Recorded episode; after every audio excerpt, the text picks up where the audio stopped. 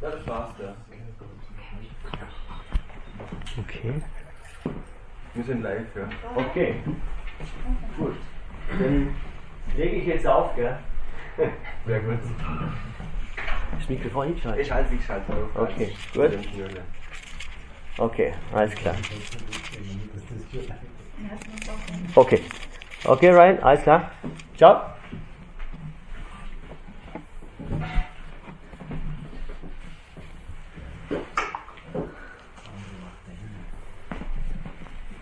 So, ein herzliches Grüß Gott. Entschuldigung vorab einmal für die, äh, für die Verspätung. Wir haben ein technische Probleme gehabt, aber das haben wir jetzt gelöst. Wunderbar. Ah, ja, ein herzliches Grüß Gott an alle, die jetzt bei uns äh, über Livestream in Mödling, Kärnten und Tirol verbunden sind. Wir senden jetzt heute da mal aus dem Landesstudio Vorarlberg, Scherz, aus, aus, aus dem Kloster in, Lauterach. Wir möchten natürlich ganz herzlich begrüßen den Weihbischof Marian Elegante, der heute bei uns ist, wir haben die Messe schon mit ihm gefeiert und äh, wir freuen uns natürlich jetzt ganz sehr, sehr auf den Vortrag und ja, jetzt übergebe ich das Wort an euch, an ihr und Danke. wollen wir uns überraschen lassen. Ja, ich freue mich auch, dass ich mit euch allen über die Kamera verbunden bin. Das ist eine Überraschung und eine große Freude für mich. Wir haben das Thema heute gewählt, äh, der Sonntag, die Heiligung des Sonntags, die Bedeutung des Sonntags für die Familie, die Schwierigkeiten, die auch damit verbunden sein können. Und ich, ich habe mir einige Dinge überlegt und versuche so von meinem Herzen her, wie ich es immer mache, zu euch allen zu reden über den Sonntag.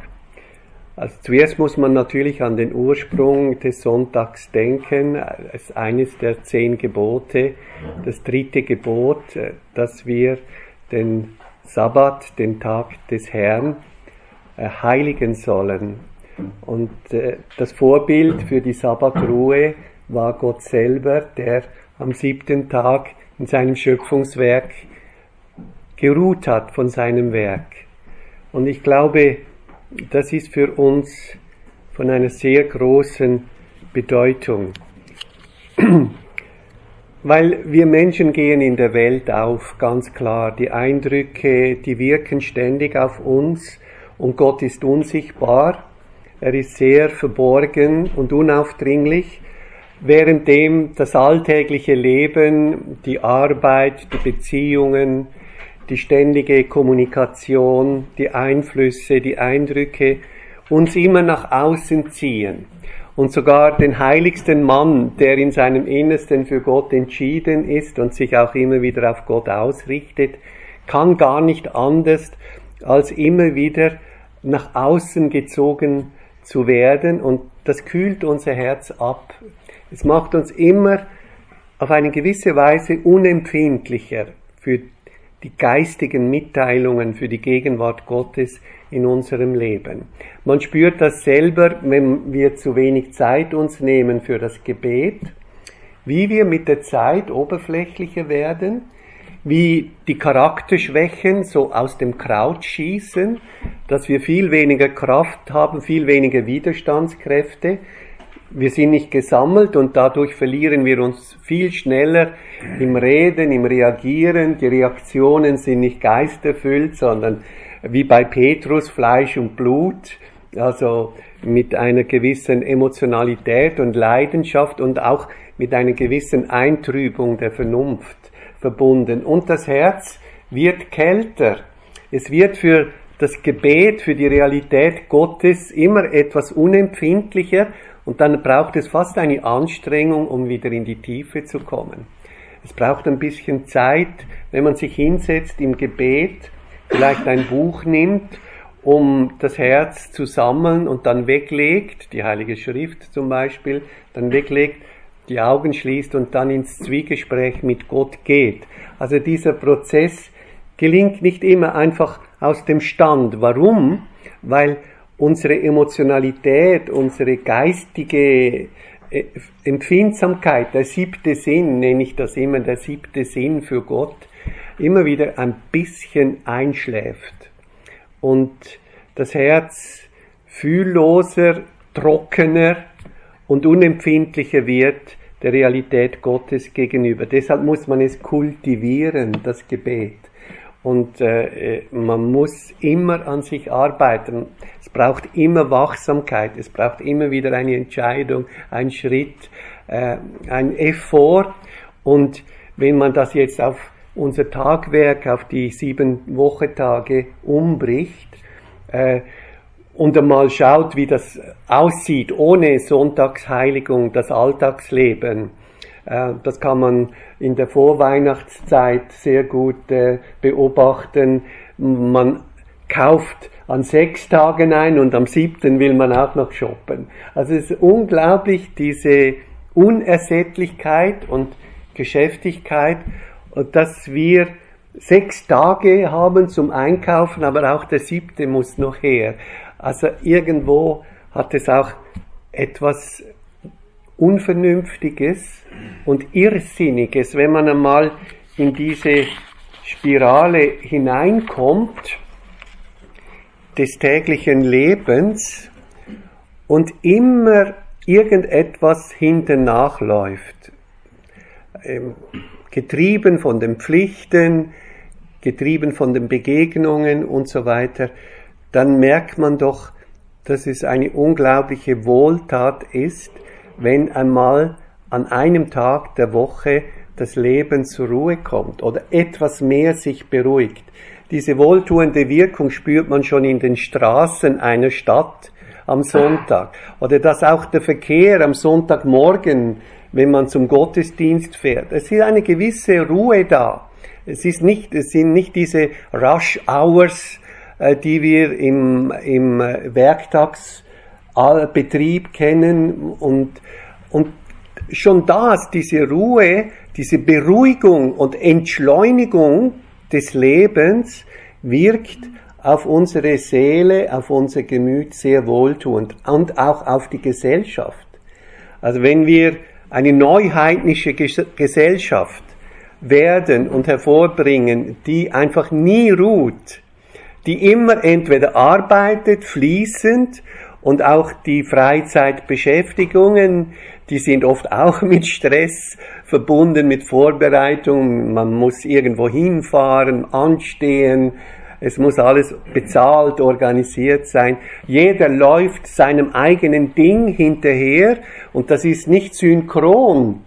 Das ist nicht synchron. Also wenn die ganze Gesellschaft über sieben Tage sich ständig verliert, dann kann man auch die Beziehungen nicht pflegen. Die Leute sind gar nicht frei, sie sind anderswo. Man kann sich nicht treffen. Aber wenn an einem Tag das Leben sich beruhigt oder etwas ruhiger wird, wenn die Arbeit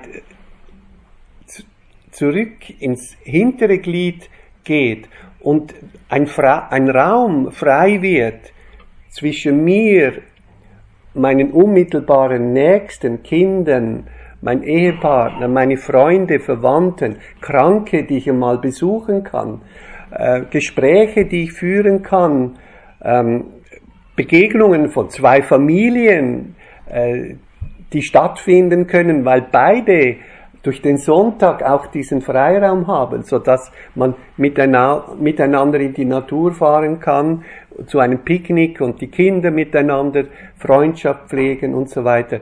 Das ist doch alles unglaublich wichtig.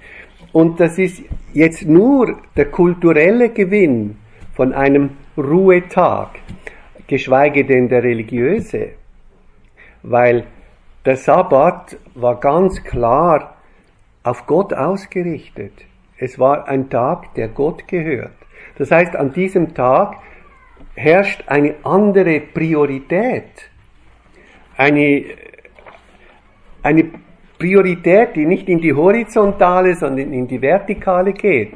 Und auch unser Leben, unser Wesen auf Gott ausrichtet und uns in Erinnerung ruft. Eigentlich leben wir für ihn. Und wie eine Freundschaft als eine ganz, sage ich einmal, banale Voraussetzung die Zeit hat, die man für die Freunde sich nimmt. Für ein Gespräch, für das Zuhören, für eine Begegnung. Freundschaft kann ohne Zeit nicht bestehen.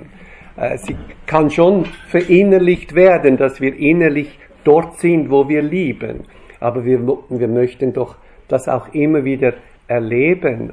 Und eine Freundschaft, wo man keine Zeit füreinander hat, für Begegnungen, für regelmäßige Begegnungen, so eine Freundschaft schläft ein und da passiert wieder das Gleiche wie auch beim Gebet.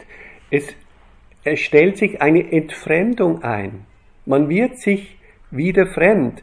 Das spürt man, wenn man Menschen, die man einmal sehr geliebt hat, denen man sehr nahe war, vielleicht nach zehn Jahren, 20 Jahren wieder trifft. Es braucht wieder eine Neuentdeckung, eine Annäherung. Man ist sich in einem gewissen Sinn auch wieder etwas fremd geworden.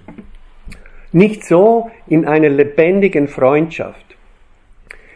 Und da ist es ja eigentlich ein Armutszeugnis, wenn man in einer Freundschaft sagen müsste, ja, du musst deinen Freund treffen. Ich, das ist ein Gebot, ein Gebot der Kirche oder ein Gebot Gottes, äh, dir Zeit zu nehmen für einen Freund. Dann frage ich mich, ja, was bedeutet mir eigentlich dieser Freund? Liebe ich ihn? Warum?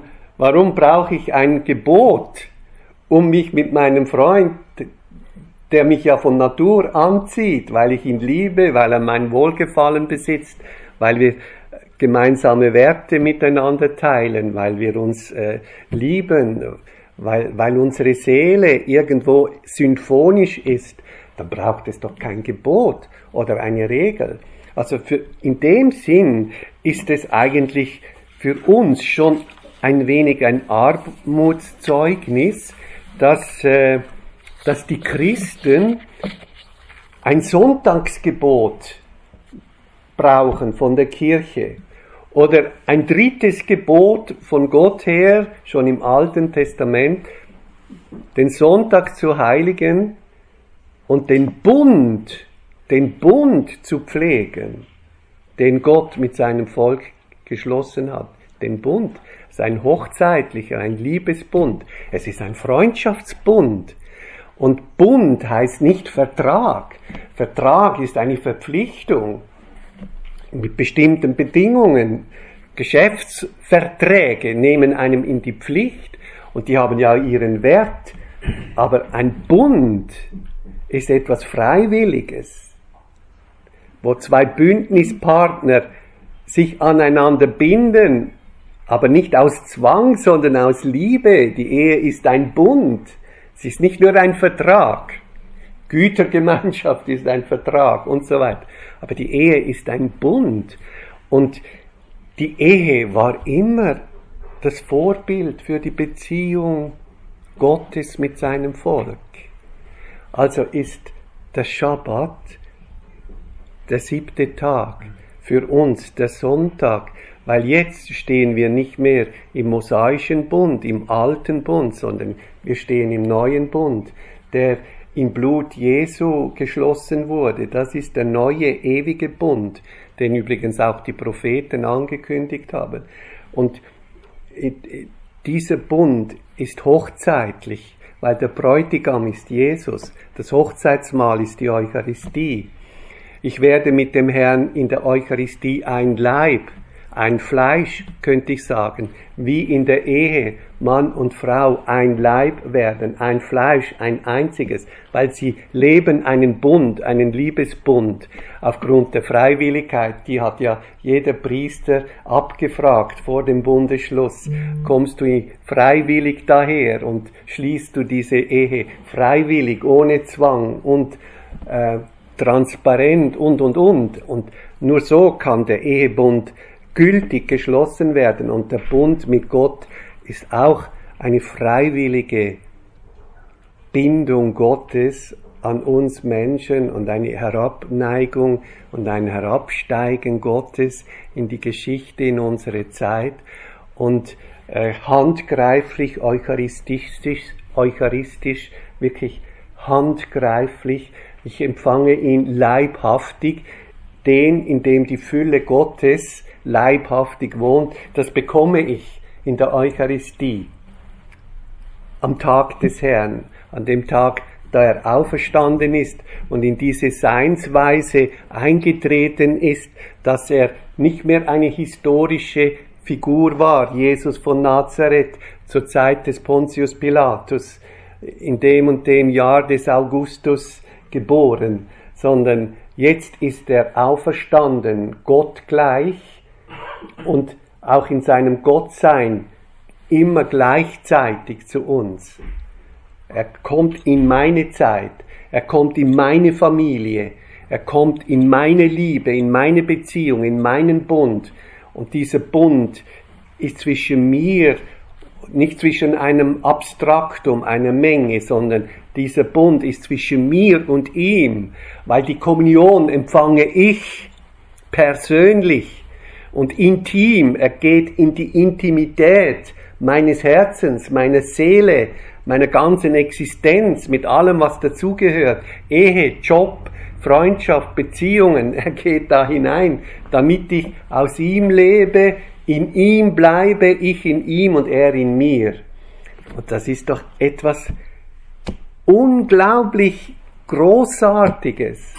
Warum bleiben die Christen von Anfang an diesen Zusammenkünften, also der heiligen Eucharistie, fern, so dass sie im Hebräerbrief ermahnt werden, lasst uns nicht unseren Zusammenkünften fernbleiben, wie es einigen zur Gewohnheit geworden ist, sondern ermuntert einander dazu. Also das Gebot der Kirche, das Sonntagsgebot, ist eine Ermunterung. Aber sonst wäre es ein totales Armutszeugnis, dass ich das brauche, dass mein Freund, der Herr Gott, mir nichts bedeutet, dass er mich nicht einfach anzieht, dass ich ohne ihn gar nicht leben kann. Wo sind denn meine Quellen? Aus welchen Quellen lebe ich und schöpfe ich? Und das kann ja nicht immer nur, die Quelle kann ja nicht immer heißen Welt, Welt, also fülle dich mit Stoff, fülle dich mit Stoff oder immer konsumieren, immer sporteln, immer irgendetwas tun, immer die Zeit mit Stoff füllen und in der Welt ausgeben. Und weil dieser Stoff auch immer wieder fad wird, braucht es immer wieder neuen Kick. Es braucht, es wird ruhelos, weil ich brauche immer wieder neue Reize. Ich gewöhne mich an mein Sportauto, ich gewöhne mich an jedes Hobby, an jede Sportart. Ich muss immer wieder neue Welten, neue Reisen. Ich muss immer wieder, es muss immer wieder neu, weil es nutzt sich ab. Und der Mensch verliert dadurch das Wesentliche.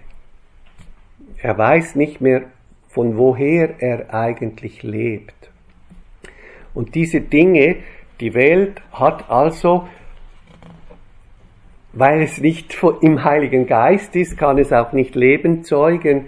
Es hat dann so eine Wirkung, dass es mich mit der Zeit aushöhlt, frustriert, unzufrieden und leer zurücklässt. Und natürlich weiß das Gott. Und Gott weiß, was wir brauchen. Und er weiß, wir brauchen einen heiligen Tag, wo wir zu den Quellen zurückkehren, wo wir diesen aberwitzigen Lauf unterbrechen, entschleunigen, wo wir einen Freiraum schaffen, auch unsere Kinder durch die Digitalisierung. Es sind so typische Bilder, wir sind immer beschäftigt, selbst noch im Bett kann ich auf meine E-Mails zugreifen. Mein Büro ist überall. Der moderne, der moderne Mensch hat das auch immer bei sich und auch am Strand. auch am Strand. Und was macht, was macht das mit uns? Die Jugendlichen auch unter der Dusche, dieses Mäd unter der Dusche werden noch die letzten SMS gecheckt und so. Und mit der Zeit ist man erschöpft. Man ist erschöpft. Und deshalb sagt uns der Herr, Heilige, diesen Tag, der mir gehört, richte wieder dein Herz, deine Ehe, deine Familie auf mich aus. Geh zu den Quellen, schöpfe aus den Quellen des Heils lebendige Wasser, die dir Kraft geben für eine gute Ehe, für eine gute Freundschaft, für ein Ruhen in Gott, Weisheit, auch ein bisschen Abstand wieder, die Dinge zu ordnen, zur Ruhe kommen zu lassen. Ich kann auch einmal mich ein wenig zurückziehen, eine Stunde, und mal allein sein auf einem Spazierweg oder mit dem Fahrrad oder in einer Kirche und kann wieder mein Leben, meine Gedanken, meine Konflikte, meine Emotionen ordnen. Und wie soll das gehen ohne Zeit, ohne Raum, ohne Ruhe und ohne eine Fokussierung auf das Wesentliche? Und deswegen hat der Sonntag, der erste Tag der Woche für uns, eben nicht der siebte, sondern der erste Tag, sinnvollerweise und auch nach dem Bild der Urkirche, die sich am ersten Tag der Woche trafen. Sie verharrten im Gebet, in der Gemeinschaft, in der Freundschaft und im Brechen des Brotes, in der Eucharistie, in der Verbindung mit Jesu. Und wir stehen in dieser Tradition und die war absolut vital, die war existenziell äh, für die ersten Christen, die wirklich von innen her Jünger und Jüngerinnen Jesu waren. Das Laue, das gab es von, von Anfang an. Auch das Unaufrichtige, wenn ich an Sapphira denke und ihrem Mann, also den Verrat gibt es schon unter den Zwölfen. Also es gibt alle Menschlichkeiten in der Kirche von Anfang an, aber es gibt eben doch auch die wahre Jüngerschaft. Und da sind uns ähm, auch die Märtyrer von Apitäne ein großes Vorbild aus der Zeit der Verfolgung durch Kaiser Diokletian anfangs des vierten Jahrhunderts, wo der römische Kaiser diese Zusammenkünfte der Christen verbot hat, verboten hat, weil die Christen ihm als Staatsfeinde galten. Genauso wie in China und so die Kirche in den Untergrund musste im Kommunismus immer wieder wurden diese Zusammenkünfte verfolgt und waren lebensgefährlich, wenn man dabei erwischt wurde. Und wir haben jetzt noch diese Freiheit, aber man kann sie schnell verlieren, wenn man äh, an die Christen in der Ninive-Ebene denkt. Wie schnell werden diese Kirchen verwüstet und wie schnell können wir das alles verlieren. Und dann sind wir plötzlich ohne Eucharistie. Und dann merken wir vielleicht, was wir vorher besessen haben. Aber die Christen von Abitäne, als sie also gestürmt wurden, 49 waren es, die dann gefoltert wurden und nicht bereit waren, diesen Befehl anzunehmen, sich nicht mehr zu treffen, das heißt auf die Eucharistie zu verzichten. Da haben sie geantwortet, ohne Sonntag also ohne den ersten Tag der Woche, ohne den Tag des Herrn, ohne Sonntag können wir nicht leben. Jetzt könnten wir uns einmal fragen, kann ich einen solchen Satz unterschreiben oder gilt dieser, Son dieser Satz auch für mich? Ohne Sonntag, und natürlich heißt Sonntag jetzt einfach nicht, ohne den Sonntag, wo ich sporteln kann, wo ich wandern kann, wo ich schwimmen gehen kann, wo ich, wo ich shoppen kann, wo ich mal Zeit habe für das oder jenes Hobby oder Vergnügen, kann ich nicht leben, so wie wenn man nicht ohne Freizeit leben kann und andere nicht ohne Sport leben können und so. Wenn die sagen, ohne Sonntag kann ich, können wir nicht leben, dann meinen sie ohne die heilige Eucharistie, die Begegnung mit dem auferstandenen Jesus, ohne die Gemeinschaft der Jünger und Jüngerinnen in der Kirche, ohne Kirche sein, ohne Freundschaft im Herrn, mit den anderen Eheleuten und Familien, die wir um den Altar herum treffen, die Kinder, die sich auch gegenseitig mögen.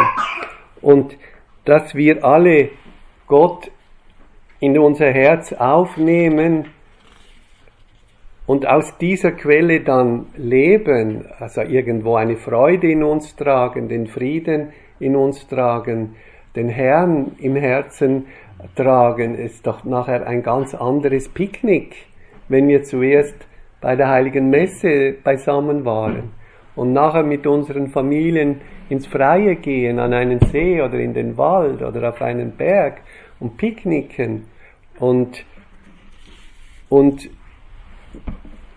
mit dem Herrn verbunden sind, Gott vor Augen haben und auch Gott im Herzen haben, dann können wir schon sagen, ohne Sonntag können wir nicht leben, wir können nicht Christ sein. Der Sonntag heißt es im Katechismus, der Sonntag, der Tag des Herrn, ist der hauptsächliche Tag der Eucharistiefeier, weil er der Tag der Auferstehung ist er ist der Tag der liturgischen Versammlung, der Tag der christlichen Familie, der Tag der Freude und der Muße. Er ist Fundament und Kern des ganzen liturgischen Jahres und die Geheimnisse der Passion, der Heilsgeschichte lebe ich ja mit, auch durch die Liturgie, die immer wieder aktualisiert ist mit anderen Farben, mit anderen Schrifttexten, die unseren Blick auf andere Ereignisse des Heils lenken, so dass wir auch im Jahr immer wieder in der Heilsgeschichte lebendig drinnen sind und die Heilige Schrift zu uns redet und auch ausgelegt wird, so dass wir wie in einem ähm, ähm, ähm, in einem äh, äh, spirituellen Song äh, der schwarzen Bevölkerung äh, in den USA, ich weiß nicht welcher Stil, ist es Soul, ist es Blues, auf jeden Fall heißt es da, bist du dabei gewesen? Bist du dabei? Die Kisses, die sagen immer, ich bin dabei. Das ist, das ist wirklich eine Entscheidung. Ich bin dabei.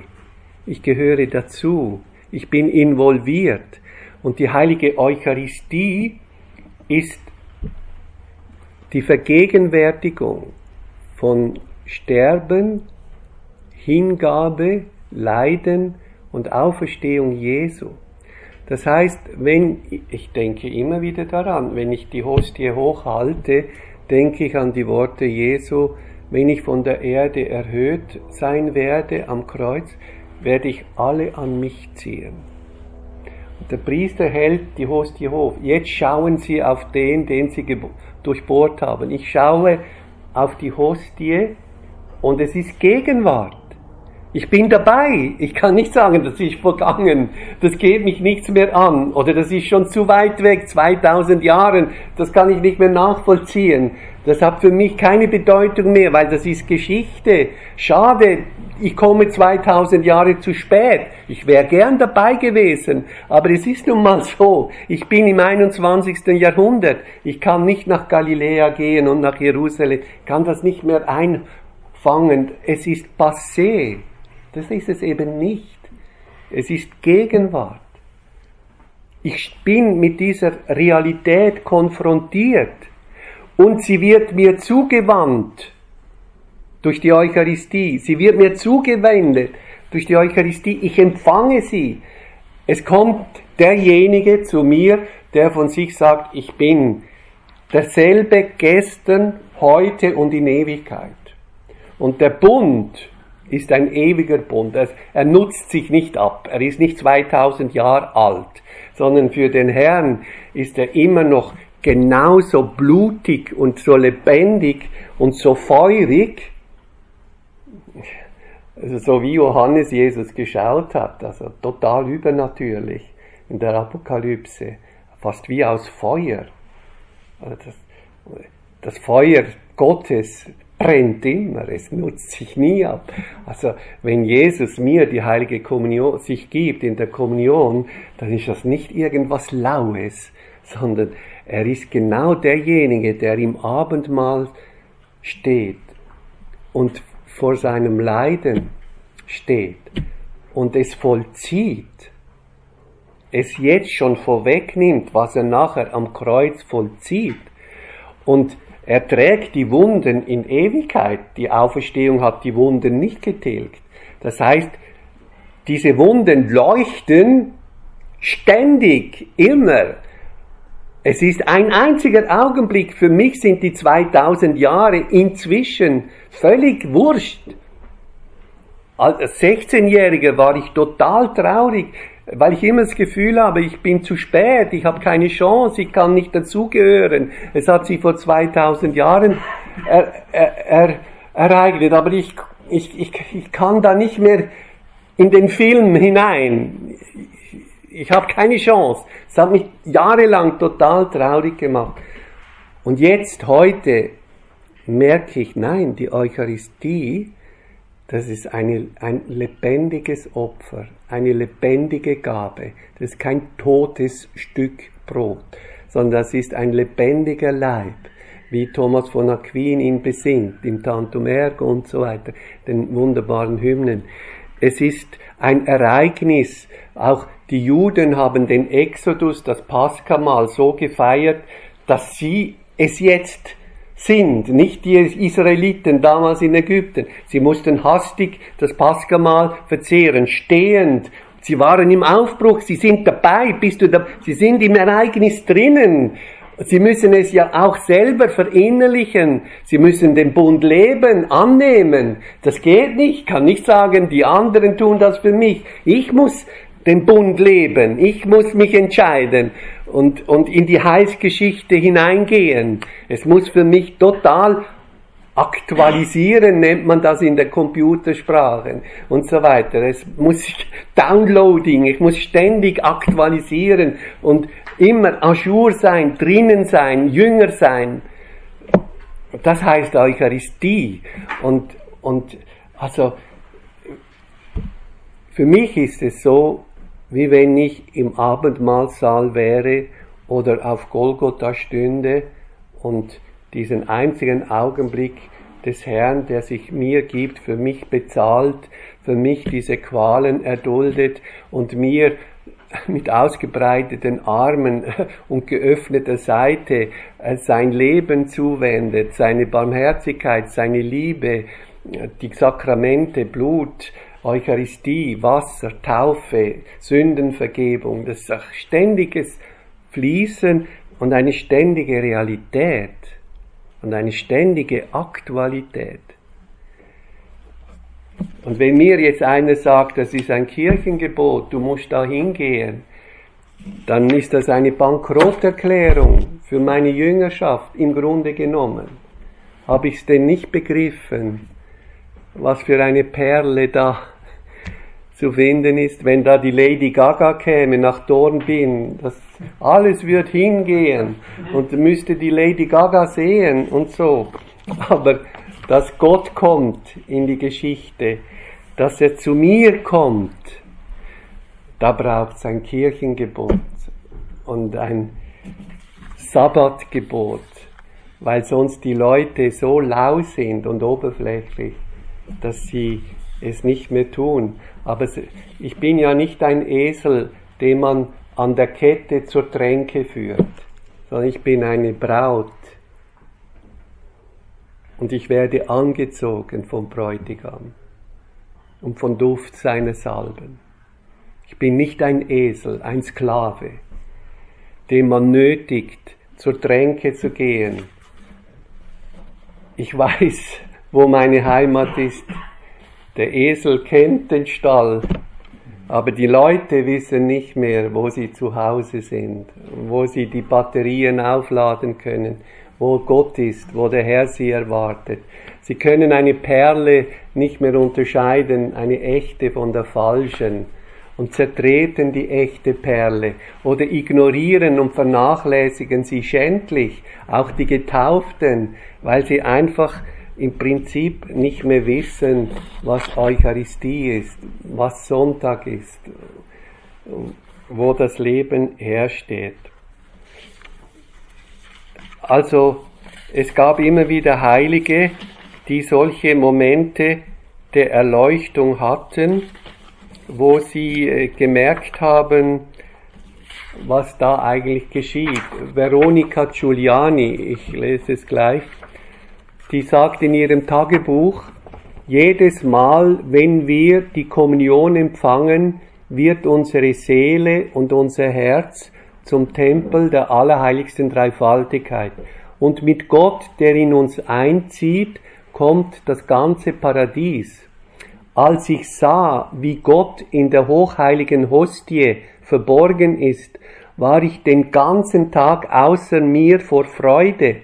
Müsste ich mein Leben hingeben zum Beweis dieser Wahrheit, ich gäbe es tausendmal hin. Also, sie hat den Wert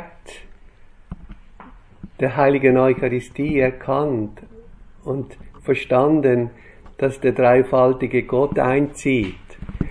Ich bitte euch deshalb nicht zu hastig zu kommunizieren, nicht zu oberflächlich. Leider muss die Liturgie immer gleich weitergespult werden, so dass wir oft gar keine Zeit haben, nach der Kommunion uns zu verinnerlichen, uns zu vergewissern, ich habe jetzt Gott in meinem Herzen, ich kann mit ihm reden, der Herr ist leibhaftig gegenwärtig.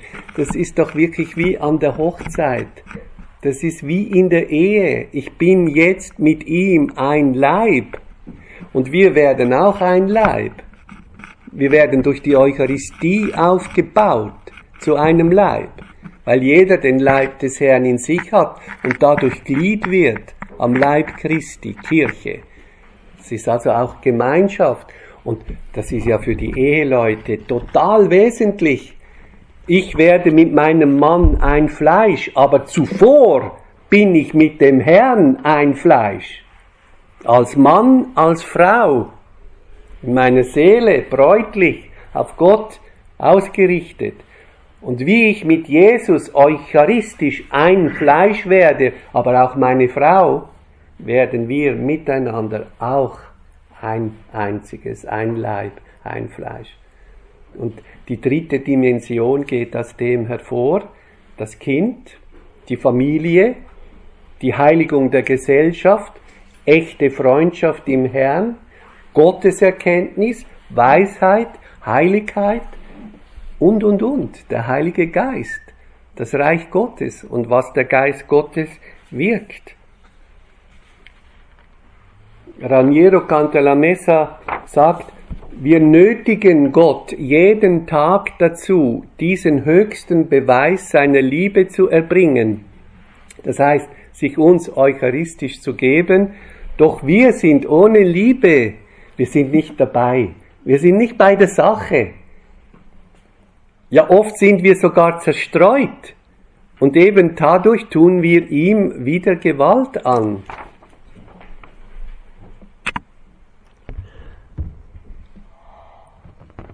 Also der Sonntag lebt von der Eucharistie. Ich kann nicht sagen, ja, ich finde Gott auch in der Schöpfung, in der Natur, im Badekostüm oder im Jägerkostüm und so. Das alles mag wertvoll sein. Aber da, wo ich in meinem Leib bin, und jetzt sitze ich in meinem Leib eben hier, da ist meine Gegenwart voll und ganz gegeben. Da bin ich zu haben. Und da bin ich zu finden.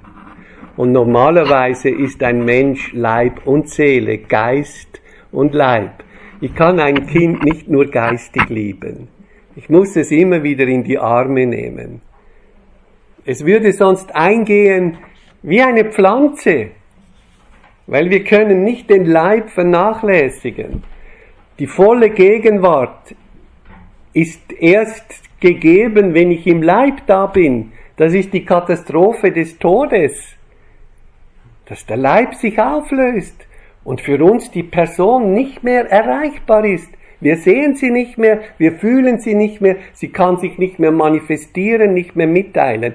Alles geht durch den Leib. Das heißt, der Leib ist ein Sakrament, ein Werkzeug der Liebe und ein Werkzeug der Offenbarung. Ich zeige mich in meinem Leib, ich offenbare mich und ich zeige dir, dass ich dich liebe, indem ich dich umarme, mich dir hingebe, dich pflege, dich aufrichte, einen Kranken streichle, ihm ihm putze oder einem Kind das gebe, was es braucht. Es geht immer durch die Vermittlung des Leibes, die Ehe, die Liebe, die Freundschaft, alles.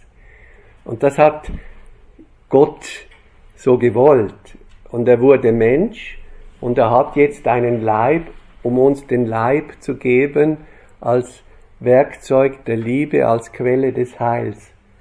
Und nur ein Mensch, der Gott ist, nur dessen Leib kann mir göttliches Leben geben. Also, also die Zusammenfassung der Menschwerdung Gottes. Nur ein Gott, der Mensch wurde, hat einen Leib, um mit mir ein Fleisch zu werden.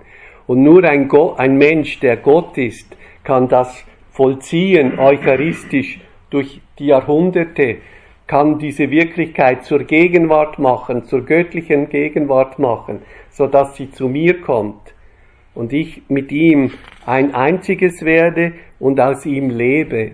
Wie Jesus gesagt hat, der hat das ewige Leben. Wer mein Fleisch isst, mein Blut trinkt, hat das Leben.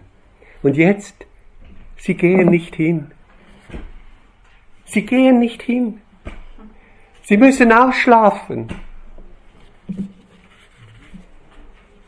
Oder sie müssen viele Dinge tun. Radrennen am Sonntagmorgen, Kampfsportarten, Turniere, Grümpelturniere und alles, was es gibt und verdrängen alles an den Rand. Die Heiligkeit dieses Tages verlieren sich in die Horizontalität. Die Eucharistie bedeutet ihnen nichts mehr, mit der Zeit auch Gott und das christliche Leben nicht.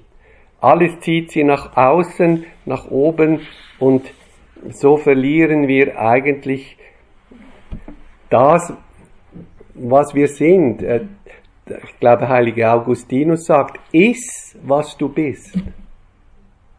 Wenn du nicht mehr isst, dann bist du es auch bald nicht mehr, nämlich ein Christ, ein Jünger Jesu. Der heilige Franziskus der Mensch erschauere, die ganze Welt erbebe und der Himmel juble, wenn auf dem Altar in der Hand des Priesters Christus, der Sohn des lebendigen Gottes ist. Also das ist der erleuchtete Blick auf die Eucharistie, der Blick Gottes. Mit diesen Augen müssen wir den Herrn anschauen, die Hostie, und dann müssen wir mit Johannes sagen, es ist der Herr und er kommt zu mir und in meine Familie und in meine Ehre. Dann fährt er fort, Franziskus, o wunderbare Hoheit, o staunenswerte Herablassung, o erhabene Demut, o demütige Erhabenheit. Gott und Gottes Sohn dass der Herr des Alls sich so erniedrigt, dass er sich zu unserem Heil unter der anspruchslosen Gestalt des Brotes verbirgt und doch voll und ganz gegenwärtig ist. Empfangt, was ihr seid, Leib Christi. Werdet, was ihr empfangt, Leib Christi der heilige Augustinus.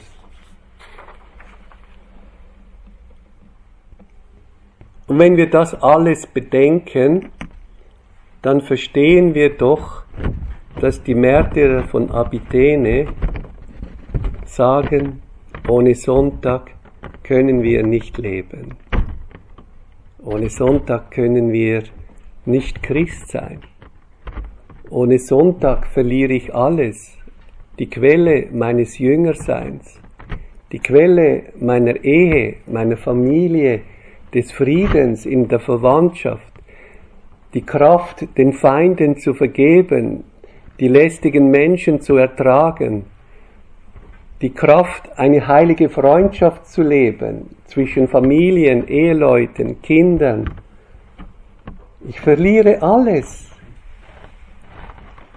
weil alles hängt davon ab, dass ich hingehe, esse und trinke, mit ihm eins werde und dass sich diese Dimension, die Vertikale nach oben hochhalte in meinem Leben, sodass wenigstens ein Tag ganz dem Herrn gehört und mich immer wieder fokussiert, so dass alle Tage, ob ich lebe oder sterbe, für den Herrn sind.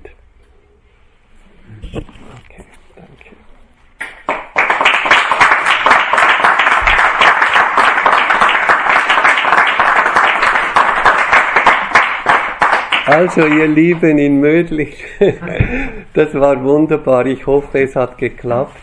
Ist so schön, dass wir auch durch die Technik Kirche sind, miteinander verbunden sind, Freundschaft leben, Freundschaft pflegen, einander ermutigen, weil eine Freundschaft steht umso höher, sagt Franz von Sales, je höher das Gut ist, dass wir einander geben und austauschen. Und das höchste Gut ist für uns Christus, die Eucharistie, die Freundschaft in ihm, die Gotteserkenntnis und so. Und das schenken wir uns gegenseitig. Und deswegen müssen wir uns auch gegenseitig sehen, treffen, lieben und Zeit füreinander haben. Und dann ist äh, Jesus mitten unter uns. Okay. Vielen Dank, Herr. Ähm, wie es Tradition ist, bekommen unsere Referenten immer ein Geschenk im Mödling, gibt es einen Wein und dann Schokolade. äh, bei uns in Freiburg gibt es einen Käse. Danke vielmals. Danke nochmal fürs Kommen. Also was du machst, den Käse ich ganz gerne. Ja, ja, ja, ja, danke. Super, ich nehme es einmal ab. Danke. Super. Gut. Äh, vielleicht die Fragen zu Austauschgruppen Genau. zum Vortrag hin. Äh, ja, zum Thema Eucharistie und Sonntagspflicht. Also die erste Frage für die Gruppen. Äh, wie können wir den Tag des Herrn als Familie bewusster feiern? Äh, die zweite Frage, wie pflegen, vertiefen wir die Beziehung zum eucharistischen Herrn? Das wäre mal so die Aufgabenstellung für die Gruppen. Äh, Man kann sich auch ein bisschen überlegen, wo sind die Gefahren, die Hindernisse für unsere Familie, die uns immer wieder ein bisschen wegzieht oder hindert äh, am Sonntag. Äh, wo, wo können wir da gegensteuern oder wo müssen wir aufpassen, dass wir das nicht verlieren, dass äh, Und vielleicht ganz kurz, äh, sollten ein paar Termine noch bekannt werden. Robert hat gesagt, was wichtig ist. Also wir haben nochmal die Tage mit Jesus vom 15. bis 16. April in Mödling. Bitte noch zu beachten. Und dann das Heldenwochenende, Helden für ihn Wochenende, 22. bis 24. März. Dann Helden für ihn Ostern in Refrain bei der Gemeinschaft St. Mathieu vom 18. bis 22. April. Dann wichtig das Ehemännerwochenende. Das zweite wäre jetzt vom 8. bis zum 10. März. Beide äh, da, ich glaube, in Abtei Sekau, da gibt es nur wenige Plätze. Denn auch Ehefrauenwochenende gibt es auch. In Lauterach eines da im Kloster vom 9. bis zum 10. März, da kann, kann man sich bei der Barbara anmelden. Und glaube in Mödling ist bei der Gemeinschaft Immaculata, da ist die Michi dann vom 30. bis 31.3. Ja, das dann. Und ganz wichtig ist das Jungfamilientreffen heuer im Sommer, das vom 16. bis 21.07. wieder stattfindet. Und da besteht auch die Möglichkeit, dass man sich jetzt online anmelden kann über das Internet und zwar unter der Adresse www.jungfamilien.at kann man sich auch jetzt auch online anmelden. Okay, super. Also Robert, ich danke dir für das Bild. Ich bin schon angekommen dort. Super. es ist faszinierend. Diese Gleichzeitigkeit, das ist Eucharistie. Gleichzeitigkeit. Das ist Stichwort. Gleichzeitigkeit zu den Aposteln, zu den Jüngern, zu Jesus, zu den Christen aller Zeiten. Die Kirche ist nicht nur heute, sie ist epochenübergreifend und alles ist gleichzeitig.